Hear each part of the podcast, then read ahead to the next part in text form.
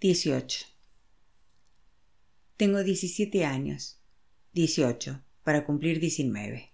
Trabajo en Easons. Escribo cartas amenazadoras para la señora Finucane, que dice que no le queda mucho tiempo en este mundo y que cuantas más misas digan por su alma, más tranquila se quedará.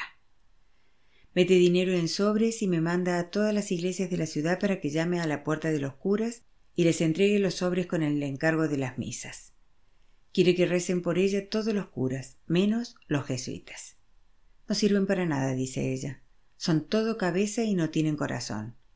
Eso es lo que deberían tener escrito en el dintel de la puerta en latín. Y yo no voy a darles ni un penique, porque cada penique que das a un jesuita se gasta en un libro caro o en una botella de vino.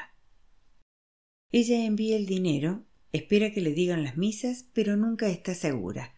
Y si ella no está segura, ¿Por qué voy a entregar yo todo ese dinero a los curas cuando yo necesito el dinero para irme a América? ¿Y si me guardo algunas libras y las ingreso en la caja postal? ¿Quién se va a enterar? ¿Y si rezo una oración por la señora Finucane y enciendo velas por su alma cuando se muera? ¿No me escuchará Dios, aunque yo sea un pecador que ya hace mucho tiempo que no se confiesa? Dentro de un mes cumpliré diecinueve. Solo me faltan algunas libras para pagarme el pasaje y algunas libras más para tener en el bolsillo cuando desembarque en América. La noche del viernes anterior al día en que cumplo 19 años, la señora Finucane me manda a traer el jerez. Cuando vuelvo, está muerta en la silla, con los ojos muy abiertos y con su monedero en el suelo muy abierto. No me atrevo a mirarla, pero tomo el fajo de billetes. Diecisiete libras. Tomo la llave del baúl de arriba.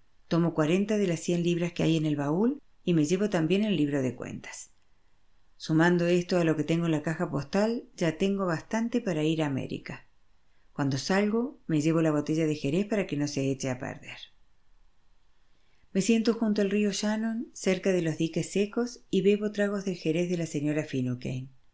En el libro de cuentas figura el nombre de la tía Allí. Debe nueve libras. Puede que fuere el dinero que se gastó en mis ropas hace mucho tiempo, pero ahora ya no tendré que pagarlo porque yo arrojo al río el libro de cuentas. Siento que nunca podré decir a la tía Allí que le he ahorrado nueve libras. Siento haber escrito cartas amenazadoras a los pobres de los callejones de Limerick, mi propia gente, pero el libro de cuentas ha desaparecido. Nadie sabrá nunca cuánto deben, y ellos no tendrán que pagar los saldos pendientes.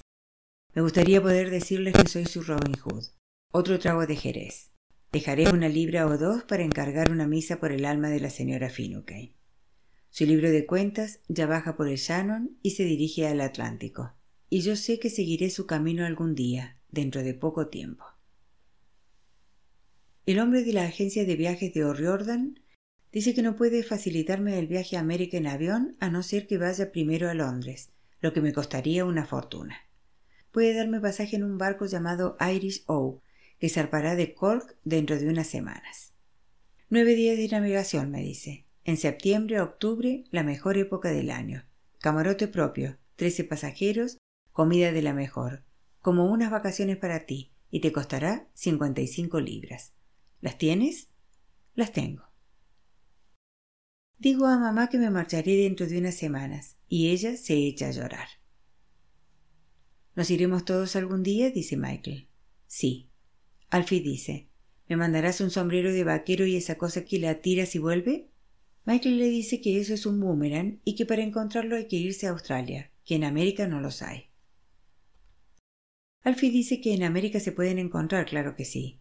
Y los dos discuten acerca de América, de Australia y de los boomerangs, hasta que mamá dice, por el amor de Dios, tu hermano nos deja y los dos se ponen a reñir por los boomerangs. ¿Quieren dejarlo? Mamá dice que tendríamos que hacer una pequeña fiesta la noche anterior a mi partida. Antiguamente solían hacer fiestas cuando alguien partía para América, que estaba tan lejos que las fiestas se llamaban velatorios americanos, porque las familias no esperaban volver a ver en su vida al que partía. Dice que es una pena que Malaki no pueda volver a Inglaterra, pero todos estaremos juntos algún día en América, con la ayuda de Dios y de su Santa Madre. Los días que tengo libres en el trabajo me paseo por Limerick y contemplo todos los sitios donde hemos vivido. La calle Windmill, la calle Harstonge, el callejón Roden, la carretera de Rosbrin, la calle Little Barrington, que en realidad es un callejón. Me quedo mirando la casa de Teresa Carmody hasta que sale la madre de ella y me pregunta qué quiero.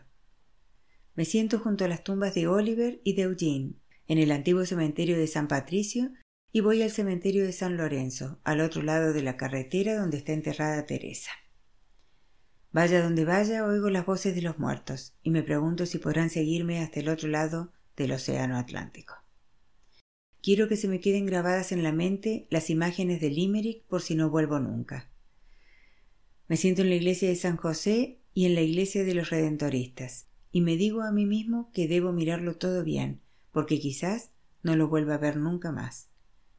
Bajo por la calle Henry a despedirme de San Francisco, aunque sé que podré hablar con él en América. Ahora hay días en que no quiero irme a América. Me da ganas de ir a la agencia de viajes de O'Riordan y recuperar mis cincuenta y cinco libras. Podría esperar a tener veintiún años para que Malaki se viniera conmigo y entonces conocería al menos a una persona en Nueva York. Tengo sensaciones extrañas y algunas veces, sentado junto al fuego con mamá y con mis hermanos, siento que se me saltan las lágrimas y me avergüenzo de mí mismo por ser tan débil. Al principio mamá se ríe y me dice que debo tener la vejiga cerca de los ojos, pero después Michael dice Todos iremos a América. Papá estará allí, Malaki estará allí y estaremos todos juntos. Y entonces se le saltan las lágrimas a ella y los cuatro, allí sentados, lloramos como idiotas. Mamá dice que es la primera vez que hemos celebrado una fiesta en la vida y que es bien triste celebrarla cuando los hijos de una se le marchan uno a uno. Malaki a Inglaterra, Frank a América. Ahorra algunos chelines de los que gana cuidando al señor Sliney y compra pan, jamón, chicharrones, queso, gaseosa y algunas botellas de cerveza negra. El tío Pa trae cerveza negra, whisky y un poco de jerez para la tía Allie, que tiene un estómago delicado, y ésta trae una tarta que ha preparado ella misma, repleta de pasas de Corinto y de uvas pasas. El abad trae seis botellas de cerveza negra y dice No te preocupes, Frankie, Pueden beber todos mientras me quede a mí una botella o dos para ayudarme a cantar mi canción. Canta el camino de Rashid. Levanta su cerveza negra, cierra los ojos y le sale la canción como un quejido agudo. La letra no tiene sentido y todos nos preguntamos por qué le saltan las lágrimas de los ojos cerrados. Alfie me pregunta en voz baja ¿Por qué llora por una canción que no tiene sentido? No lo sé. El abad termina su canción, abre los ojos, se seca las mejillas y nos dice que es una canción triste, que habla de un muchacho irlandés que se fue a América y lo mataron a tiros unos gángsteres y se murió antes de que pudiera asistirlo un cura, y me dice que procure que no me peguen un tiro si no estoy cerca de un cura. El tío Pa dice que es la canción más triste que ha oído en su vida y pregunta si podríamos oír algo más animado. Se lo pide a mamá y ella dice Ay no, pa, Seguro que no tengo fuelle. Vamos, Ángela, vamos. Todos a una, que solo se oiga una voz. Está bien, lo intentaré. Todos cantamos el estribillo de la canción triste de mamá. El amor de una madre es una bendición, vayas por donde vayas. Cuídala mientras la tengas. La echarás de menos cuando falte. El tío Pa dice que esta canción es peor que la anterior y que estamos convirtiendo esta noche en un verdadero velatorio que si nadie canta una canción que anime el ambiente, él tendrá que darse a la bebida por la tristeza. Ay Dios, dice la tía allí, se me olvidaba. Afuera hay un eclipse de luna ahora mismo. Salimos al callejón y contemplamos cómo desaparece la luna detrás de una sombra negra y redonda. Es un presagio muy bueno para tu partida a América, Frankie, dice el tío Pa. No, dice la tía allí, es un mal presagio. He leído en el periódico que la luna está ensayando para el fin del mundo. Oh, el fin del mundo y una mierda, dice el tío Pa. Esto es un comienzo para Frankie McCourt. Volverá dentro de unos años con un traje nuevo y con grasa encima de los huesos, como cualquier yankee, y con una muchacha preciosa con los dientes blancos colgada del brazo. Ay no, pa, ay no, dice mamá, y la hacen entrar en casa y la consuelan con un trago de Jerez de España. Está cayendo la noche cuando el Irish Oak zarpa de Cork y pasa por delante de Kinsale y del Cabo Clear, y es noche cerrada cuando se ven centellear las luces del promontorio Misen, la última tierra irlandesa que veré hasta Dios sabe cuándo.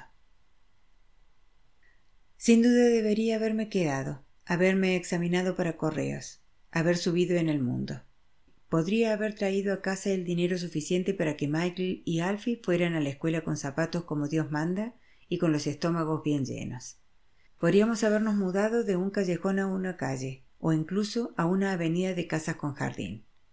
Debería haber hecho ese examen para que mamá no tuviese que volver a limpiar los orinales del señor Sliney ni de nadie.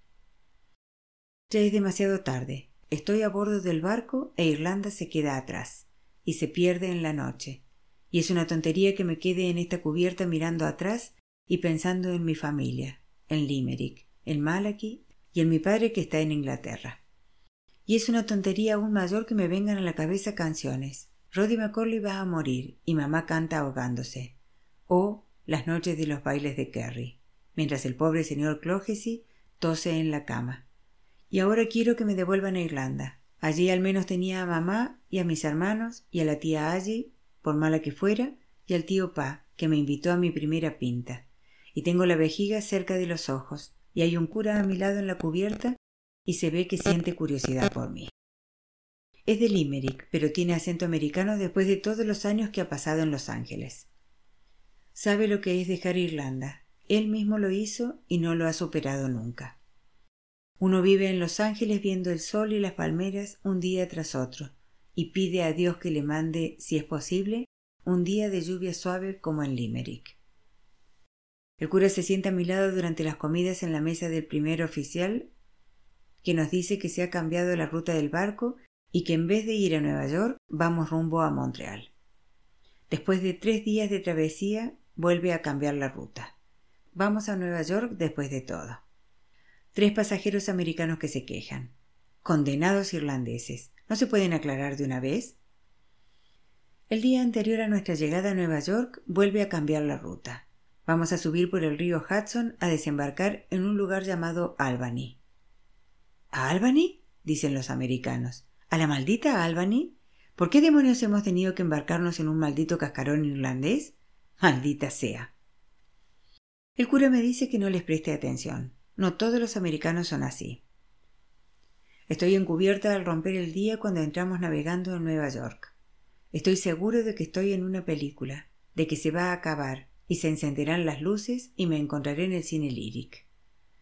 El cura quiere enseñarme las cosas, pero no hace falta. Reconozco la Estatua de la Libertad, la isla de Ellis, el edificio Empire State, el edificio Chrysler, el puente de Brooklyn. Hay millares de coches que corren por las carreteras y el sol lo vuelve todo dorado. Los americanos ricos que llevan sombreros de copa, pajarita blanca y frac deben estar volviendo a sus casas para meterse en la cama con las mujeres preciosas que tienen los dientes blancos.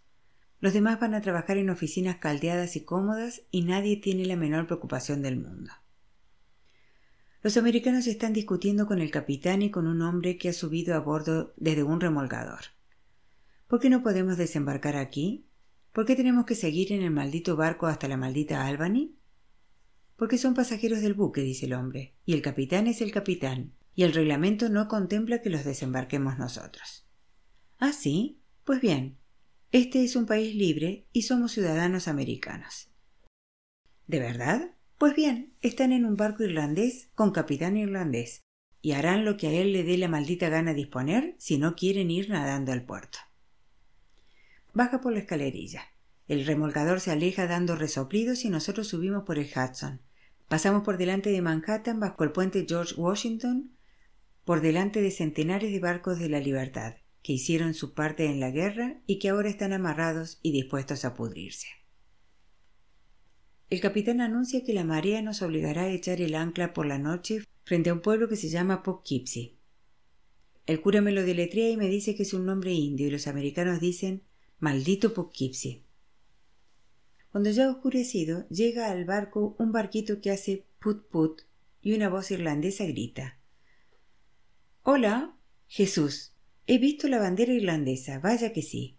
No daba crédito a mis ojos. Hola. Invita al primer oficial a que baje a tierra a beber algo y le dice que se traiga un amigo. Y usted también, padre, y tráigase a un amigo. El cura me invita a mí, y bajamos por una escalerilla al barquito, con el primer oficial y con el oficial de radio.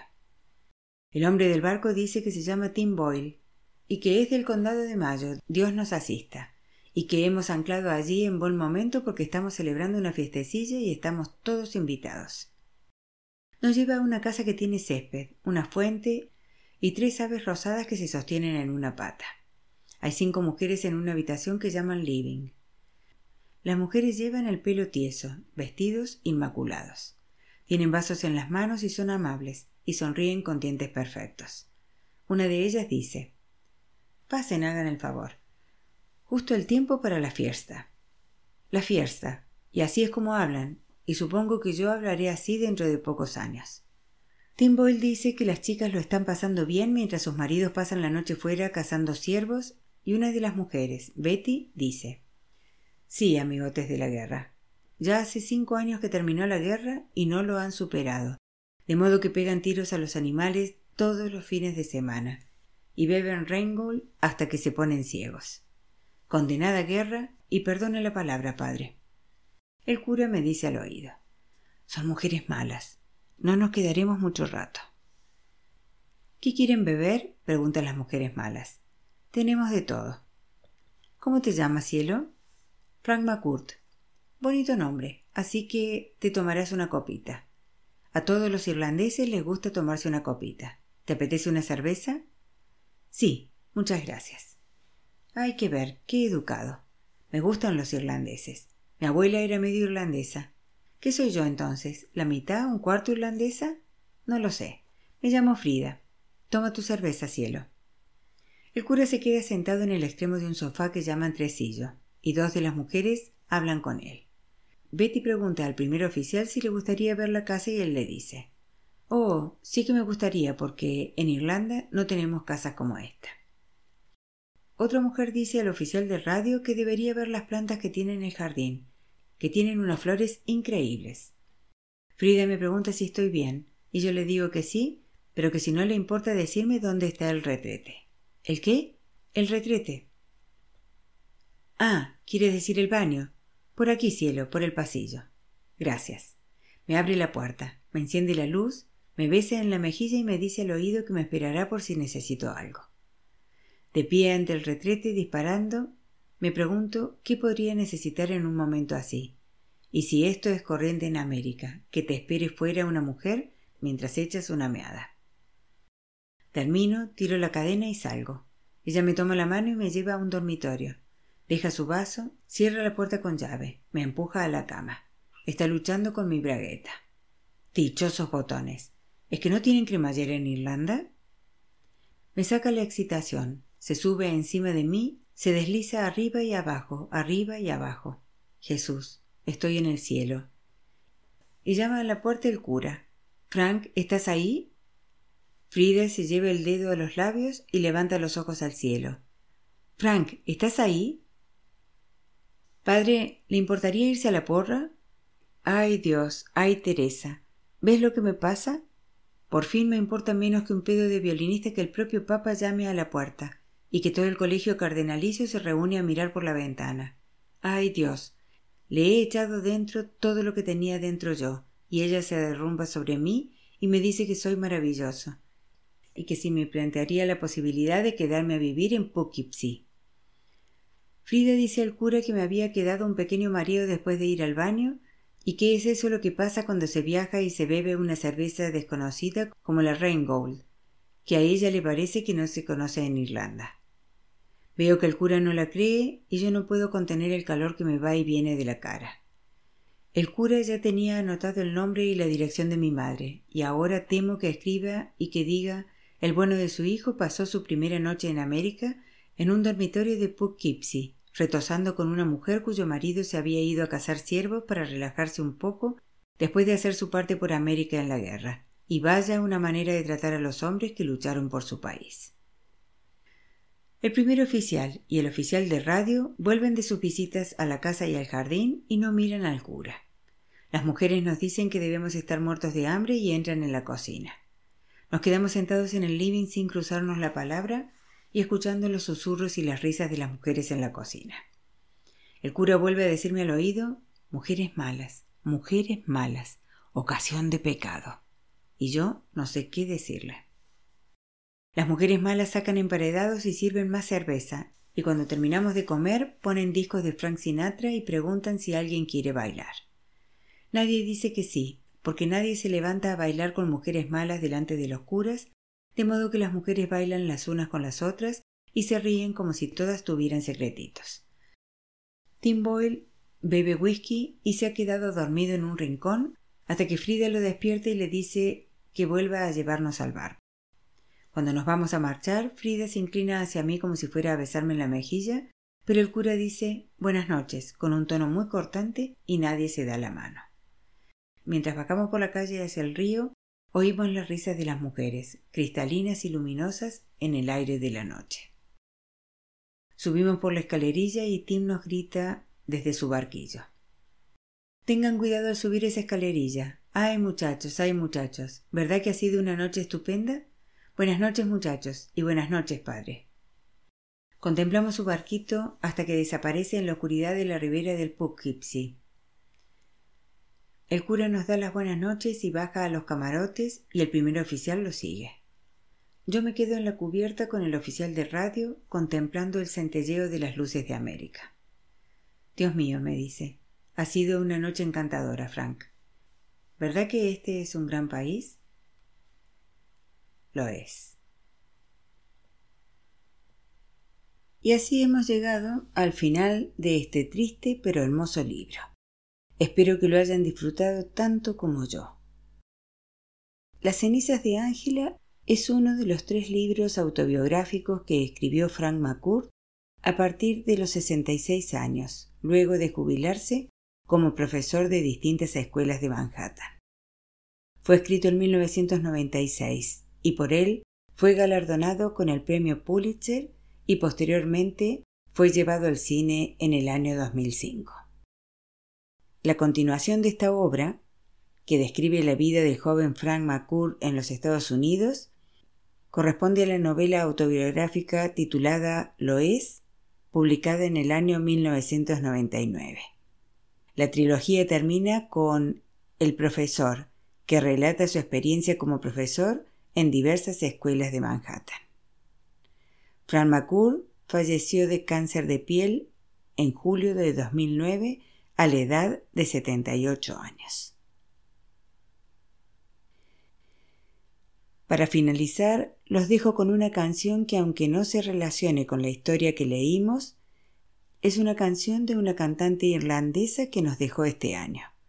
Me refiero a Sidney O'Connor y la canción es Nothing Compares to You. Los dejo entonces con esta canción.